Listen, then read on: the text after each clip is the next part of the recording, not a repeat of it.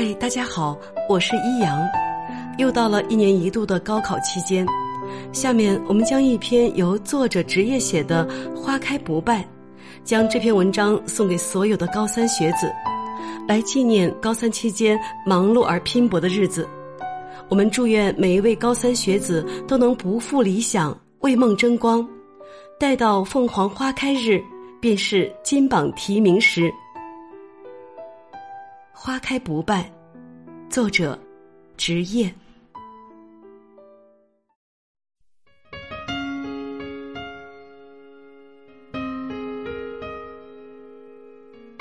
我不知道应该怎么写，准确的说，不知道用怎样的文字把这一年的心情完整的串起来，让它们如绚丽的水晶，不是原味的挂在那儿，让你们分享。让你们明白，写下这个热的要命的八月的第一个字儿的时候，我突然注意到，窗外成片绽放着许多不知名的小花儿，红的、黄的、粉白的，花花绿绿的漾在一起，满目漂亮的色彩。天哪，这些花儿是什么时候开放的？这样如火如荼的势头，应该不会只有几天的时间吧？我不知道这一年里这些花儿是不是也这样漂亮的开放着。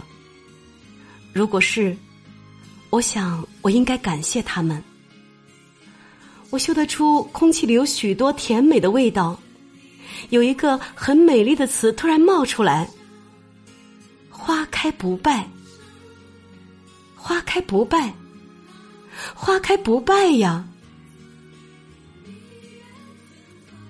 我想，我终于可以平静下来，告诉你们这一年里发生了许多故事。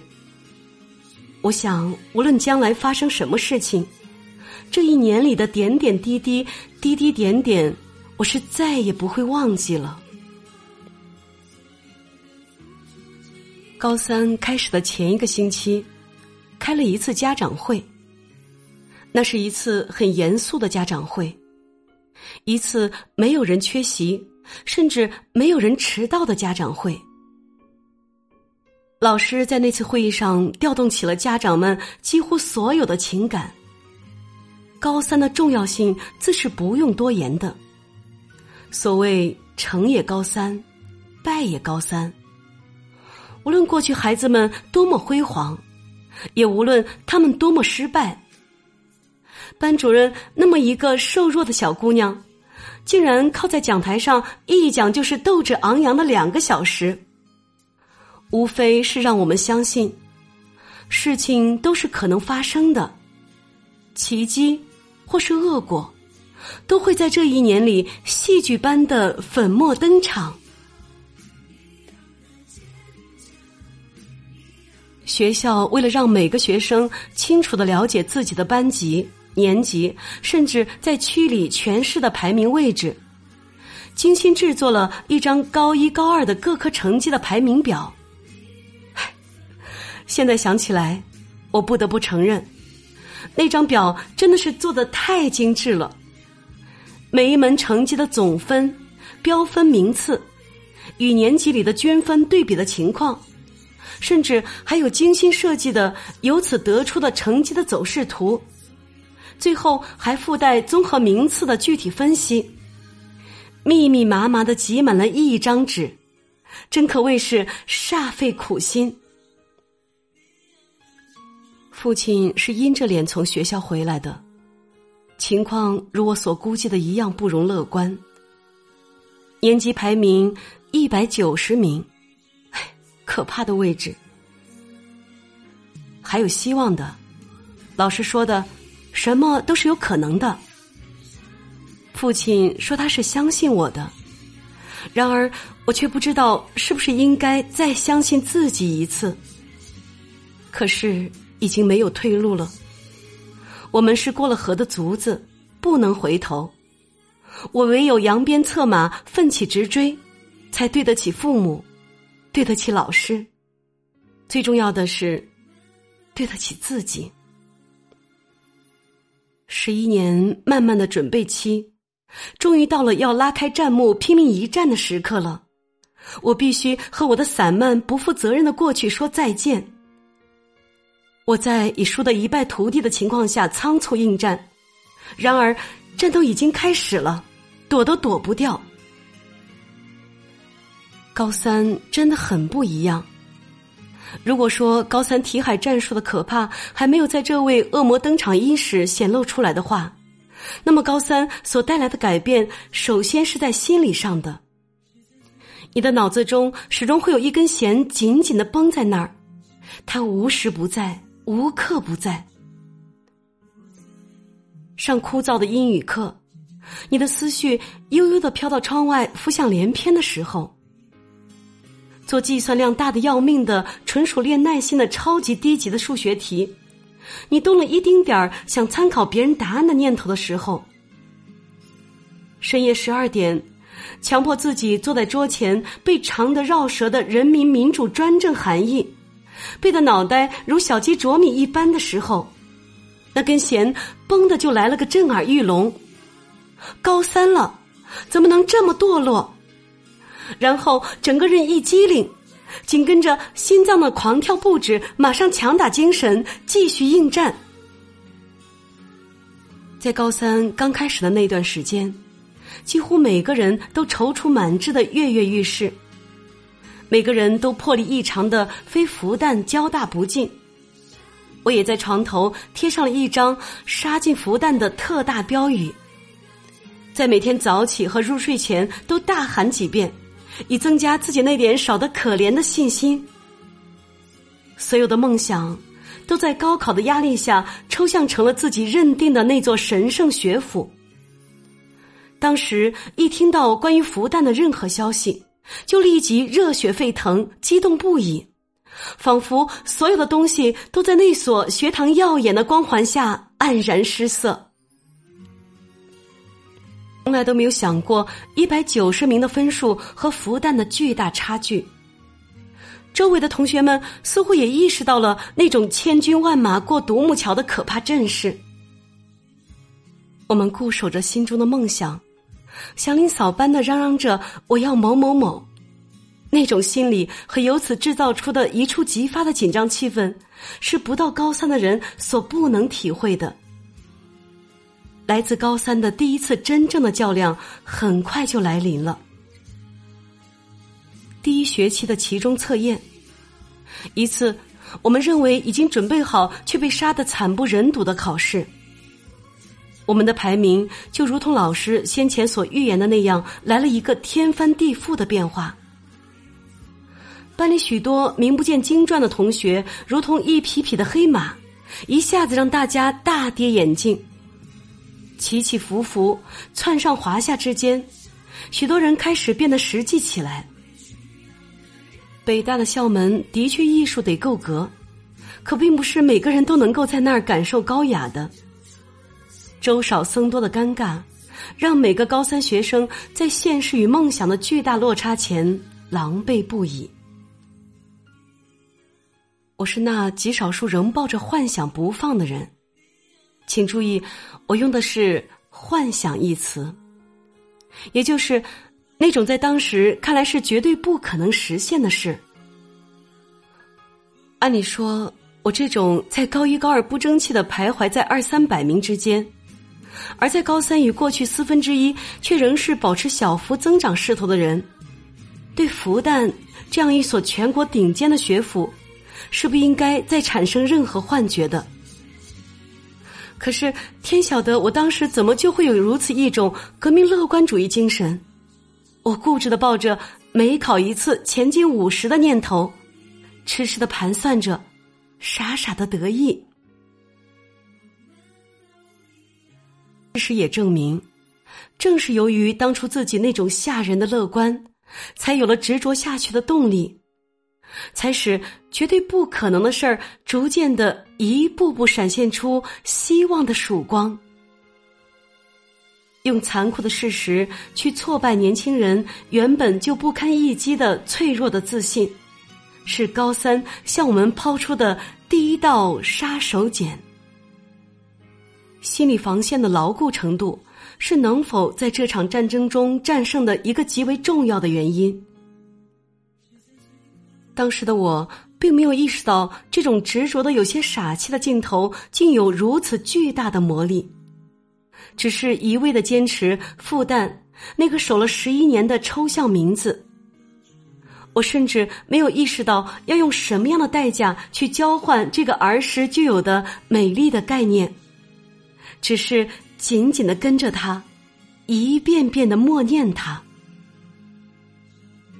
我在毫无知觉的情况下，用自己的狂妄换来了一丁点的优势。其实我没有意识到，这的确是一个不错的开始。我去找班主任谈了一次，那个长得娇小可爱的女人味十足的老师，一见我就柔柔的说：“这次考的不错，下次保持，华政可以冲一冲。”我到现在还想不通，自己当时怎么就那么的斩钉截铁、胆大妄为？我，我要考复旦。一向淑女气十足的老师，竟也掩饰不住的张开了 O 字形的嘴巴。好在，他很快顾及到我的感受，继而柔柔的说：“ 那你可要再努力一些啊！不过有希望的，有希望的。”我傻傻的咧开嘴笑。桌子上有一束玫瑰开得正艳，红的像要滴出水来。朝气蓬勃的向上舒展着，阳光斜斜的射进来，照得初秋的办公室里一阵暖意。现在想起来，那个老师轻描淡写的一句话，给了我多大的动力。且不说他的话里到底有多少肯定的成分，但那句“有希望的”。却如同一盏明亮的灯，在接下去的日子里，始终不远不近的悬在我的脑子里，连带着那天桌子上玫瑰香甜的味道，让我觉得整个人都暖和了起来。接下来的日子里，开始变得越来越平淡，越来越简单，单一的重复。每天早晨，我气喘吁吁的冲进那间坐得铺铺满的教室，放书包，拿练习，开始演算。那一日一日相似的却又不太相同的日子，现在想来已经抽象成了总是写的密密麻麻的草稿纸。黑板上一直擦不干净的公式习题。老师一句句发自肺腑的叮咛和永远漂浮在空气里的稀稀嗦嗦的粉笔屑，男生们的头发总是乱蓬蓬的，一根根杵在那儿。女孩子们所有的漂亮衣服也都被简化成了整齐划一的清一色的校服。我们偶尔也会从堆得像小山一样高的乱七八糟的纸堆里。抬起目光涣散的眼睛，瞅一眼黑板上新近抄写出的交多少钱买什么书之类的歪歪斜斜的通知。日子就这样在平平淡淡的点滴中流走。班里同学的幽默细胞在这种单纯的环境中被训练的异常尖锐。任何一点细枝末节的小事，一旦被抓住了，就立即被夸张的扩大再扩大，然后引来全体的轰动。某作家的一篇关于“放狗屁、放狗屁、放狗屁”的文章，竟然引来了全班同学拍桌子笑、拆桌腿敲打的疯狂举动。老师说，这是一种高三综合症的表现。因为我们的生活太单一了，因此任何一点能激得起涟漪的东西，都会给我们带来不可估量的快乐。高三的体育课是学校规定的唯一不能被侵占的课，男生们经常在体育课上打篮球，打到毛衣都能拧出水来；女生们则在一边踢毽子、跳皮筋儿，逍遥快活。每周五下午两节课后的短暂时光，被我们定为游戏日。我们绞尽脑汁，拼命的往学校带东西玩。有一种弹硬币的小儿科的游戏，特别受到我们的青睐。弄几个一角一元的硬币放在桌上，用几块橡皮搭起来做球门。不管男生女生，全趴在桌子上大叫大笑，煞有介事的玩的不亦乐乎。我自己也搞不明白。已经举行过成人仪式的我们，怎么会这样的容易满足？笑起来怎么就这样的歇斯底里？玩的时候就拼命的玩，学习的时候就拼命的学习，是我们高三信奉的一条颠扑不破的真理。高考倒计时牌上的数字越来越小，我们已经没有时间了。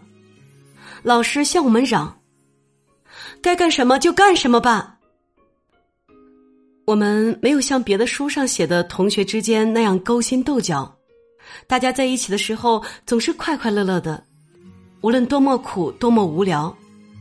我知道，至少还有和我站在同一条战壕里的兄弟，没有那种在学校里装着玩，在家拼命用功的学生。因为没有时间，也没有精力去准备那些虚伪的东西，没有人愿意那样做。坦白的说，是不屑去做。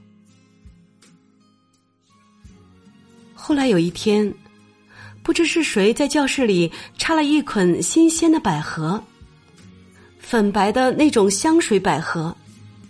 一整个秋季，教室里始终萦绕着百合恬静的味道。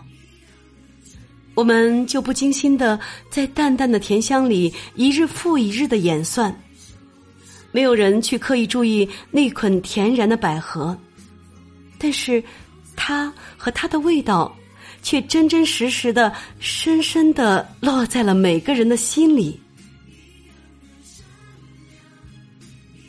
我不知道该用什么词语来准确的表达那一阶段自己的感觉，可能是。踏实吧。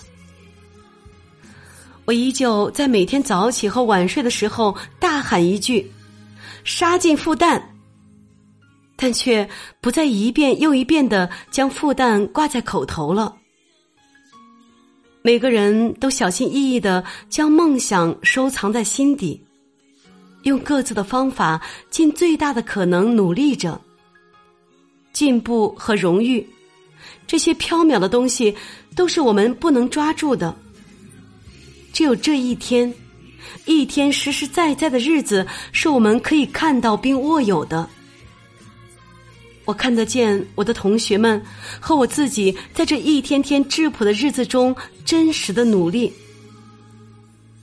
我的成绩就在这种踏实感中稳步攀升，一点一点不快也不慢的前进。这种感觉现在想起来，真是很好。高三第二学期的日子，较之第一学期的平静有了较大的改变，增添了许多躁动与不安的成分。第一轮对知识的梳理和第二轮对综合体的系统掌握已经告一段落，第三轮紧张的考试和题海战术的轰炸接踵而至。那真是一段难以形容的日子。课表改成了语语、数数、外外、加一加一、自修自修这样可怕的形式。老师上课时不再帮我们概括什么，只是发下一答一答的各科模拟卷当堂测验。我不知道老师怎么会有那么多的考卷。每个区的每种卷子，我们都要做一遍，分析一遍，再抽查一遍。还有别的市的，全国的各类统考卷，以及历届的高考卷，甚至连那些不知名的学习报上的怪试题，也被老师无一遗漏的搜罗下来给我们做。一节课的就小测验，两节课连在一起的就大测验，全年级统一的自修课就模拟考。所有的考卷都是算分的，老师来不及批的小测验，就让同学们相互交替着批。分数，等于是成了这个冬春交替的忽冷忽热的季节里最刺激人却又最不值钱的东西。那真是一种强有力的刺激。自己的实际分数和原先所设想的是一个刺激，别人的分数和自己的分数一比较又是一个刺激，而几次分数排成的总趋势则是最大的刺激。我在这一天几个刺激中渐渐变得麻木，刀枪不入，在一次又一次的打击中。再从头收拾旧山河，在惨不忍睹的失败中锻炼和血吞牙的勇气和毅力，变得越来越沉稳，越来越坚强。那是高三最刻骨铭心的一段日子。考试和分析成了生活中的全部内容。算时间做卷子，订正，分析。根据错题再做练习，反反复复，复复反反。我们将今天回去做 N 张卷子，改成今天回去把这本书做掉。将睡觉的时间一拖再拖，将叫醒的闹钟越拨越早。每天背 N 个单词，每天做 N 张考卷，每天完成 N 份订正。计划表上涂得密密麻麻，每完成一样就用彩笔画去一样。那一道道触目惊心的杠杠和考卷上红艳艳的大叉叉，滴零滴落的洒满了每一个黄昏和早晨，铺满了学校和家庭那条唯一看得见漂亮花朵的小路，像山一样高的发黄的纸页，浸在发霉的空气里，缓缓的挪动。有时候在家背书，背的眼泪都要掉下来，书都想扔到窗外去。可是，只要默念几遍，负担马上就会平静下来。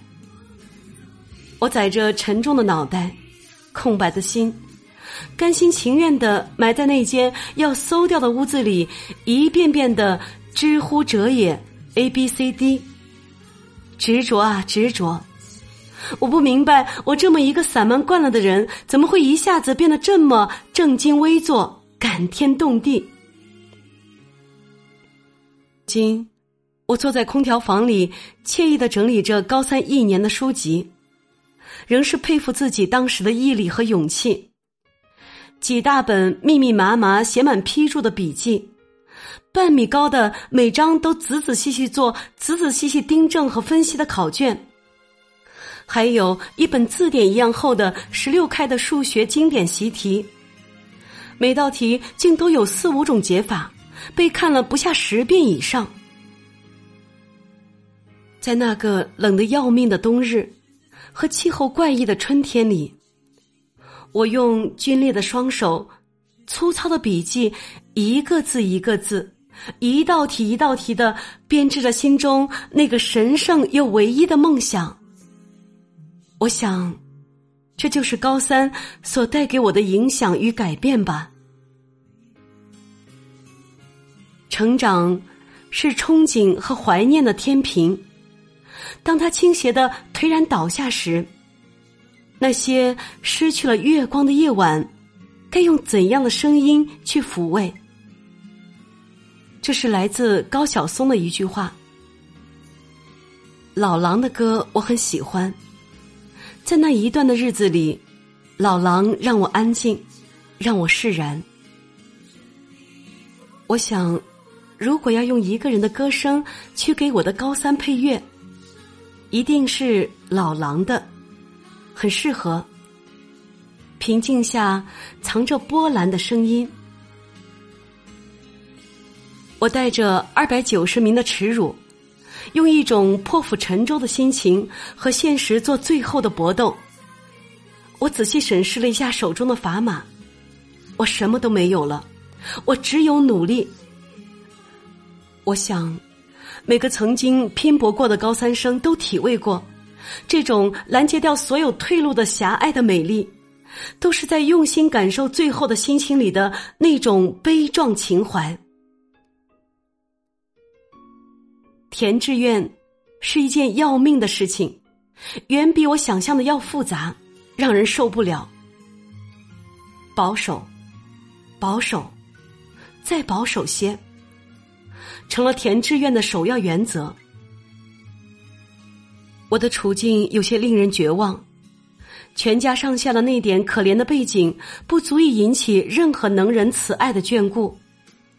自己的成绩又软弱的没有半点呐喊的能力，纵使大半年的努力换来了年级前八十名的稍稍靠前的位置，但在前几年二百九十名的阴影和负担这道高不可攀的门槛前，也变得怅然无力起来。